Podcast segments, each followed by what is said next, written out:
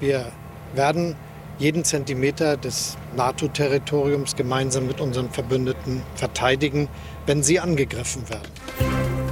News Junkies. Verstehen, was uns bewegt. Ein Podcast von RBB24 Inforadio. Hier sind Jörg Poppendick und Konrad Spremberg, die News Junkies am 5. Juli 2022. Die NATO ist hirntot, das muss man sich mal reinziehen. Das hat Frankreichs Präsident Macron noch vor zweieinhalb Jahren dem Economist gesagt. Wenn das wirklich so war, die NATO hirntot, mhm. dann können wir heute sagen, rasende Wiederbelebung, oder? Na, ich sage gerne vom Hirntod zu Hyperaktivität. Du magst Alliterationen? Absolut und solche Dinge. Mhm. Russland hat die Ukraine überfallen und seitdem machen sich europäische Länder so viele Gedanken um militärische Verteidigung wie ewig nicht. Brauchen wir die NATO überhaupt? Diese Frage fragen heute irgendwie viel weniger Leute. Im Gegenteil, die NATO könnte wachsen und damit sogar stärker werden. Heute haben die Botschafter der 30 NATO-Länder in Brüssel wichtige Unterschriften gesetzt. Sie haben für Schweden und Finnland die Beitrittsprotokolle unterschrieben. Das ist ein wichtiger Schritt auf dem Weg hin zum NATO-Beitritt. Wie geht es jetzt weiter für die beiden Länder auf dem Weg rein in die NATO? Und wie geht es andersrum für die NATO weiter? Da ist gerade so viel Bewegung wie auf jeden Fall lange nicht. Letzte Woche war ja NATO-Gipfel, da haben die Staaten in dem Bündnis große Veränderungen beschlossen.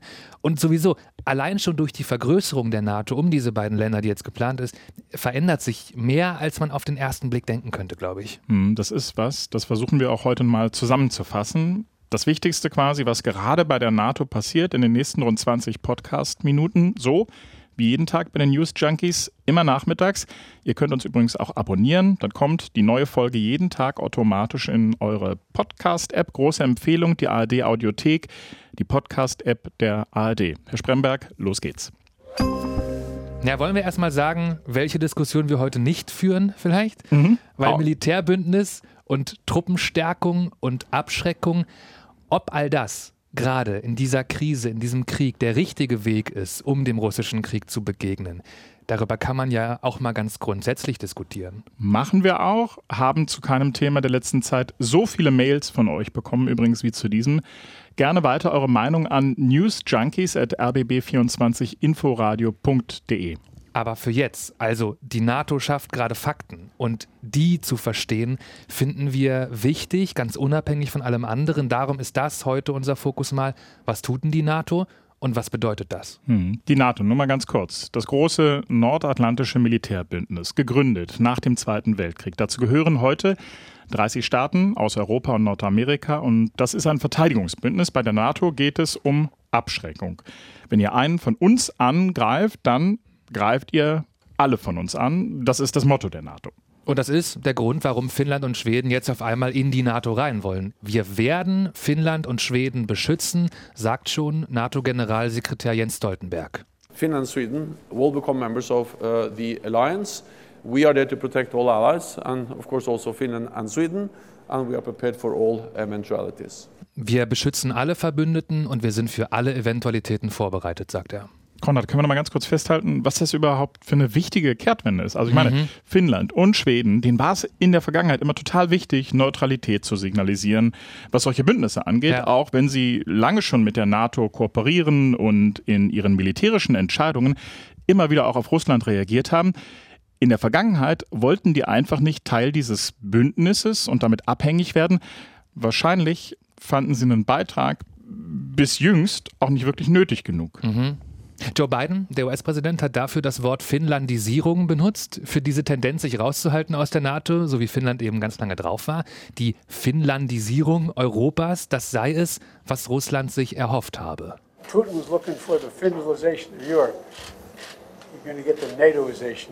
Und die NATOisierung, sagt er hier, sei es, die Russland jetzt bekommt. Ganz offensichtlich. Aber ich will dieses schöne Wort auch nochmal benutzen, denn Finnlandisierung und dann auch ja Schwedisierung ist ja sozusagen, was die NATO jetzt für sich möchte. Mhm. Was ich damit meine, Finnland und Schweden sagen jetzt nicht, NATO, bitte, bitte helft uns, sondern. Also sagen die auch. Sagen die auch, ja, aber die sind im Grunde, also Schweden und Finnland, die sind ehrlich gesagt eine ernstzunehmende Bereicherung auf dem militärischen Feld für die NATO. Meinst du jetzt äh, wegen deren Armeen oder wegen äh, so der Lage auf der Weltkarte? Beides. Also erstmal die militärische Bedeutung.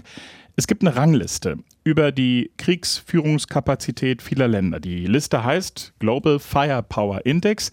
Die hat ihre Schwächen, aber für eine grobe Orientierung ist die schon ganz gut. Schweden beispielsweise steht da auf Platz 25 weltweit. Das bedeutet, es sind viele Länder gerade in der NATO, die militärisch deutlich weniger zur Verteidigung beitragen könnte. Aber auch mit dem anderen Punkt hast du recht. Aus Sicht der NATO ist es natürlich eine Stärkung, wenn jetzt ganz Nordeuropa mit dabei ist, sollte also Russland irgendeinen neuen Angriff in Richtung Westen starten, da wäre die NATO dann in Zukunft wahrscheinlich noch schneller zur Stelle. Aber darüber müssen wir jetzt mal in Ruhe sprechen, finde ich. Also, was passiert denn wirklich, wenn von wem auch immer ein NATO-Staat angegriffen würde? Denn an diesem Prozedere verändert ja die NATO gerade einiges. Dazu ist wichtig, ganz grundlegend, das große Wort aus dem NATO-Vertrag, dieser Bündnisfall. Bündnisfall. Bündnisfall, der im Vertrag von 1949 steht. Wann immer eine NATO-Partei angegriffen wird, springen die anderen NATO-Länder ein und helfen dabei. Zitat die Sicherheit des nordatlantischen Gebiets wiederherzustellen und zu erhalten. Also im Klartext, Angriffe abwehren, alle zusammen. Aber, und das habe ich heute nochmal nachgelesen, weißt du, so exakt ist das gar nicht geregelt, wie das dann passiert. Mhm. Also da ist vertraglich geregelt, dass es Beistand gibt, aber worauf man sich dann wirklich verlassen kann als angegriffenes Land, das lese ich dann nicht so raus. Beispiel Bundeswehr, also was deutsche Soldaten tun würden, um einem NATO-Partner zu helfen, das entscheidet erst in dem Moment des Angriffs dann ganz normal der Bundestag. Das finde ich auch gut so. Wir haben eine Parlamentsarmee in Deutschland. Nur, also eine Garantie für das angegriffene Land, was dann exakt passiert, die steht in keinem Vertrag. Hm. Bin ich ja ehrlich gesagt auch in Teilen auch beunruhigend, denn wenn das Parlament eingebunden wird, dann dauert sowas ja. Das ist natürlich im Kriegsfall kann sowas entscheidend sein. Über das Thema Tempo reden wir ja gleich noch. Ja? Hm. Du hast gesagt, die NATO verändert wichtige Dinge an ihrer Arbeit und Strategie. Du meinst damit vermutlich die, die neuen Taktiken, die sie sich in ihr strategisches Konzept geschrieben haben. Genau, das ist dieses für deren Arbeit total wichtige Dokument, das einerseits skizziert, wie die NATO die Welt und die Bedrohungen gerade so sieht. Russland steht da seit neuestem als größte Bedrohung fürs Bündnis drin. Und in diesem Dokument wird andererseits vereinbart, wie die NATO politisch und militärisch dann agieren möchte. Ich würde vorschlagen, wir gehen mal ein paar Punkte mhm. durch, die nach den Beschlüssen vom NATO-Gipfel letzte Woche jetzt wichtig zu verstehen sind. Vielleicht kannst du bitte zuerst nochmal die schnelle Eingreiftruppe erwähnen, als ersten von diesen Begriffen, denn die soll jetzt ja vergrößert werden. Mhm. Also das ist die sogenannte NATO Response Force. Das sind bisher zwischen 40 und 50.000 Soldatinnen und Soldaten, die so stationiert sind, dass sie besonders schnell, da sind wir beim Thema Tempo, und eben an den unterschiedlichsten Orten militärisch aktiv werden könnten. Du hast es gesagt, das sollen in Zukunft mehr Leute sein, und zwar viel mehr. Von 50 auf 300.000 wird die Eingreiftruppe aufgestockt. Und die sollen auch schneller werden, nämlich nach zehn Tagen nicht nur fertig zum Einsatz sein, das war es nämlich bislang, sondern die sollen eben nach zehn Tagen dann auch schon kampfbereit am jeweiligen Einsatzort sein. Das ist der große Unterschied. Weil ja viele der Truppen gar nicht an den NATO-Grenzen direkt stationiert sind, womit einem Angriff am ehesten zu rechnen wäre. Das heißt, das ist der Grund, warum die erstmal reisen müssen, diese Truppen. Du hast dir das mal angeguckt, ne? Nach welchem System funktioniert das eigentlich?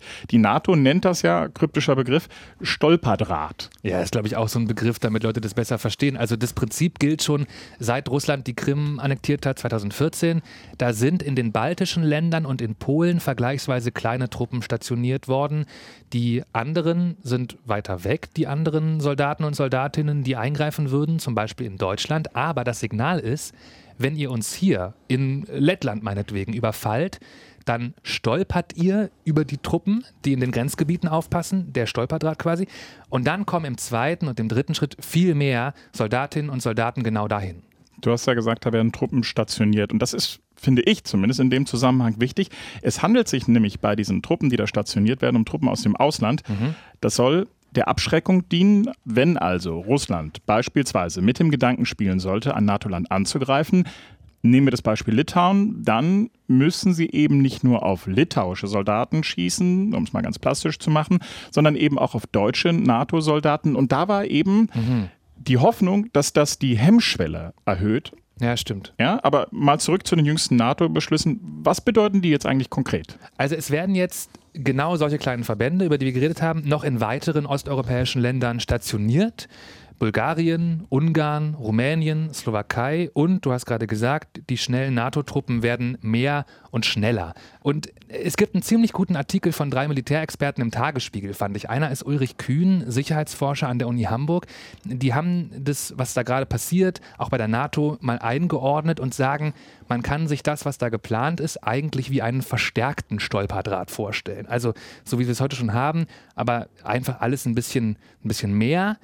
Deutschland ist in diesem Modell dann in Zukunft vor allem für Litauen zuständig übrigens. Das bedeutet, in Litauen sind kleine Verbände von deutschen Soldatinnen stationiert und regelmäßig fliegen auch größere Truppen aus Deutschland nach Litauen, um für den Fall eines Angriffs zu üben. Denn dann würden deutsche Truppen halt wirklich vor allem da in den ersten Tagen zum Einsatz kommen. So, wir gucken mal ganz kurz aufs Zwischenergebnis. Die NATO fährt sich also hoch, mhm. ja, mit einem neuen Strategiepapier, neuem Verteidigungskonzept, mehr Soldaten, mehr Abschreckung. Jetzt könnte man ja denken, im Hinblick auf die derzeitige Lage, dass vor allem die Staaten im Osten, also die, die eine geografische Nähe zu Russland haben, dass die jetzt besonders happy sind mit dem, was da passiert ist. Ist aber nicht, oder was? Also äh, wahrscheinlich ist es denen eher noch zu wenig. Genau, also vor allem die Balten sind nicht hundertprozentig zufrieden. Die estnische Regierungschefin Katja Kaya Kallas, die hatte vor dem Gipfel sehr, sehr deutlich gemacht, wie groß das Sicherheitsbedürfnis im Baltikum ist. In einem Interview meinte sie, dass Länder wie Estland von Russland im Zweifel einfach überrannt werden könnten. Und zwar, weil Deutschland im Baltikum einfach nicht genug Truppen stellt. Sie sagte damals, Teile ihres Landes drohten bei einem russischen Angriff ausgelöscht zu werden. Das waren ihre Worte. Okay, als sie das gesagt hat, das war ja noch vor dem NATO-Gipfel letzte mhm. Woche. Da ging es vermutlich auch darum, dass sie ihre Forderungen nochmal unterstreichen wollte, um zu sagen, hey, es muss was passieren. Ähm, sie war dann auch auf diesem Gipfel dabei und hat dort dem ZDF in Madrid ein Interview gegeben und sie wollte ursprünglich noch mehr, nämlich vor allem noch mehr Soldaten, Soldatinnen, die permanent bei sich im Land stationiert sind. Genau. Aber sie konnte sich am Ende anscheinend doch ziemlich gut mit der neuen Strategie anfreunden. Sie sagt hier, wir hören ja mal kurz zu, was konkret sie sich von den deutschen Truppen, die bald bei ihr stationiert sein werden, aber auch von woanders für sie da sein werden, was sie sich von denen erhofft. Diese Truppen bestehen aus drei Elementen unseren eigenen estnischen Verteidigungskräften, dann den alliierten Streitkräften, die entweder in Estland oder den anderen baltischen Ländern stationiert sind, und den von den Alliierten benannten Truppen, die in Deutschland oder im Vereinigten Königreich stationiert sein können, die aber einer einheitlichen Befehlskette unterstehen. Die sind für den Einsatz abgestellt und wissen also, dass sie, selbst wenn sie in Deutschland stationiert sind, sofort dann bei Bedarf eben zu uns kommen. Und dann gibt es noch die bereits stationierte Ausrüstung. Die Verlegung von Truppen ist ja recht einfach. Die Verlegung von Ausrüstung ist viel schwieriger. Ich würde also sagen, dass der Aufbau dieses Hauptquartiers in Divisionsgröße sehr wichtig ist, ebenso wie die Kommunikation und die stationierte Ausrüstung. Ich finde schon, dass diese Ergebnisse für uns ein Erfolg sind. Truppen in anderen Ländern, die sofort nach Litauen fliegen würden, von denen hat sie ja auch gerade gesprochen, da beschreibt sie ja exakt das Konzept Stolperdraht, über das wir gerade auch geredet haben. Genau. Und übrigens dieses Sicherheitsbedürfnis, was auch die Äußerungen vorab ähm, von Frau Callas da so ein bisschen erklärt. Dieses Sicherheitsbedürfnis, das gibt es nicht erst, also sowohl der Esten als auch der anderen baltischen Staaten, das gibt es nicht erst seit 2014, also seit Russland die Krim annektiert hat oder seit Februar mit den Angriffen auf Kiew und den Rest des Landes. Das ist historisch gewachsen. Darüber haben wir hier bei den News Junkies auch schon mal gesprochen und zwar in der Folge am 22. Juni. Da ging es um die russische Exklave Kaliningrad. Wenn ihr da nochmal reinhören wollt, ist eine Empfehlung. Und der Osteuropa-Experte Kai-Olaf Lang von der Stiftung Wissenschaft und Politik sagt dazu, es gibt auch schon seit langem eine Furcht vor Russland, die da ziemlich tief sitzt. Eine Furcht, die sich in das kollektive Gedächtnis vieler Länder eingegraben habe, sagt er. Man war lange Bestandteil des zaristischen Russlands. Vor allem aber gab es dann traumatische Erfahrungen im 20. Jahrhundert. Äh, infolge des ähm, Hitler-Stalin-Pakts hat man die Unabhängigkeit verloren und dann wurde man in die Sowjetunion eingegliedert. Das war ein sehr brutaler Prozess. Zehntausende wurden ähm, in die Tiefe der Sowjetunion nach Sibirien deportiert und es dauerte dann bis Anfang der 90er Jahre, als diese Länder ihre Selbstständigkeit wiedererlangten. Und diese Furcht vor Russland, die das damals ausgelöst hat und der Wunsch nach einer starken NATO und Truppen im Land, das ist übrigens was, das hört man auch aus Polen. Mhm. Auch in Polen ist schon lange die Rede davon, dass Russland vor allem eins ist, nämlich eine Bedrohung was ja auch schon von Anfang an das Narrativ war, unter dem die NATO überhaupt gegründet wurde, mhm. wenn man sich anguckt. Damals war es noch die Sowjetunion und nicht Russland. Aber äh, das spielt immer schon eine Rolle. Und wenn ich es richtig verstanden habe, dann schauen gerade viele Polen, von denen du gerade sprichst, eher mit großem Misstrauen in Richtung NATO inzwischen weil die Frage, die Sie stellen, ist, ob Artikel 5, dieser Bündnisfall, von dem ich vorhin geredet habe, eintritt. Das heißt, europäische Truppen tatsächlich zur Hilfe kommen. Da ist man sich in Polen anscheinend hier und da nicht so sicher. Das hat übrigens auch wieder was mit Geschichte zu tun, Aha. polnischer Geschichte. Da hat man nämlich nicht vergessen in Polen, dass es auch 1939 Beistandsverträge gab, in, diesmal mit Großbritannien und Frankreich. Und als die Deutschen dann damals angegriffen haben, wollte trotz dieser Beistandsverträge damals niemand so richtig eingreifen. Das wird in Polen noch heute als großer Verrat gesehen. Stimmt, ist auch nochmal ein guter Punkt. Es gibt ja auch nicht nur die NATO als Bündnis mit so, so Beistandsklauseln mhm. drin, auch ganz banal die Europäische Union zum Beispiel hat sowas. Auch da mhm. gibt es das. Wir helfen uns gegenseitig im Fall, dass jemand angegriffen wird. Na gut, das also die Bedürfnisse der Balten und der Polen. Und was die beiden neuen Mitglieder anbelangt, Schweden und Finnland, die sollen jetzt Teil dieses militärischen Bündnisses der NATO werden, motiviert natürlich durch die aktuellen Ereignisse in der Ukraine, aber deren konkrete Bedürfnisse sind ja wahrscheinlich noch mal ein bisschen anders gelagert als beispielsweise im Baltikum, oder? Naja, vor allem in Schweden war und ist der NATO-Beitritt, das kriegt man hier gar nicht so richtig mit, umstritten. Da gab es in den vergangenen Wochen vor dieser Unterzeichnung viele Debatten. Das hat wiederum auch historische Gründe. Also Schweden sieht sich ja, das kennt man und weiß man häufig, die sehen sich eher so als ja, als ein Staat, der Frieden fördert und der auch viel für Abrüstung tut. Ein Teil der schwedischen Gesellschaft tut sich deshalb extrem schwer damit, diese Bündnisfreiheit aufzugeben. In Finnland ist das Thema ja weniger kontrovers diskutiert worden, verständlicherweise. Also die Aufgabe der Neutralität, denn Finnland ne, beim Blick auf die Grenze, die haben eine extrem lange Grenze mit Russland, 1300 Kilometer. Mhm. Da war das Sicherheitsbedürfnis schon immer deutlich höher als in Schweden. Und das ist jetzt natürlich mit dem Angriff Russlands auf die Ukraine, dieses Sicherheitsbedürfnis ist da jetzt natürlich nochmal deutlich größer geworden. Und ich glaube auch wegen dieser Grenze war es, dass Putin natürlich reagieren musste, wollte Absolut. sofort. Das war da so eine Mischung, so kam es mir vor, aus mir doch egal, ihr juckt mich gar nicht mhm. und dann doch ein bisschen Drohung dabei. Er hat einerseits gesagt, dass er kein Problem damit hat, dass Schweden und Finnland jetzt Teil der NATO sind oder werden wollen. Mhm. Er hat aber andererseits zum einen der NATO imperiale Ambitionen vorgeworfen und in Richtung Finnland und Schweden meinte er, also sollten in den beiden Ländern NATO-Truppen und militärische Infrastruktur neu stationiert werden, dann würde Russland entsprechend reagieren, wie es dann hieß. Früher hätte ich ja gesagt, ja komm, also der Putin, ne, der bellt nur, alles nicht so schlimm. Mittlerweile kann ich mir echt alles vorstellen, so schlimm es ist. Gut, aber darum geht es ja, ne? Abschreckung. Das mhm. ist ja mhm. die ganze Idee in auch dem, was gerade in der NATO passiert. Aber auf diesem NATO-Gipfel, auf dem all das beschlossen wurde, worüber wir heute reden, da ging es ja auch darum, ein Bild der Geschlossenheit gerade in seine Richtung zu präsentieren. Ich habe mich gefragt, was eigentlich mit all diesen Plänen passiert, wenn, neues Thema, in zwei Jahren vielleicht die USA wieder einen Donald Trump als Präsidenten haben und diese neue Geschlossenheit der NATO, über die gerade alle reden, ja, was ist denn da mit der? Hm, da habe ich schon mehrfach darüber nachgedacht, was eigentlich passiert wäre, wenn Putin angegriffen hätte und Trump noch im, im, im, Weißen Haus gesessen hätte. Da sind wir jetzt ja nicht, aber das ist in der Tat eine Unbekannte in dieser NATO-Rechnung, also wer da in zwei Jahren sitzt. Vielleicht ist es ja auch nicht Trump, sondern ein anderer nationalistischer Vertreter. Ja. Das heißt, da hätten wir dann möglicherweise wieder so einen Zickzackkurs. Dazu kommt, dass das strategische Langzeitinteresse der USA, das gilt nicht Europa, sondern China. Es gibt Experten, die sagen, ein Präsident Trump, der könnte durchaus die Europäer in dem Zusammenhang einfach auch mal im Regen stehen lassen. Was bedeuten würde, dass die europäischen Länder jetzt dann Tempo machen sollten, denn, und auch das sagen Experten, ich zitiere nochmal den Hamburger Sicherheitsforscher Ulrich Kühn und seine Kollegen aus dem Tagesspiegel, Viele Länder sind im Moment noch überhaupt nicht in der Lage, schnell große Truppenkontingente an die NATO-Ostflanke zu schicken, wenn sie es denn auf einmal müssten. Und da gehört Deutschland definitiv mit dazu. Hm. Apropos Tempo, ich muss an dieser Stelle, Konrad, etwas formalistischer jetzt mal kurz unterwegs sein. Sorry, schon mal an dieser Stelle. Du meinst wahrscheinlich jetzt dann doch nochmal Finnland und Schweden. Ja, genau. Also in Sack und Tüten ist das Ganze nämlich noch nicht.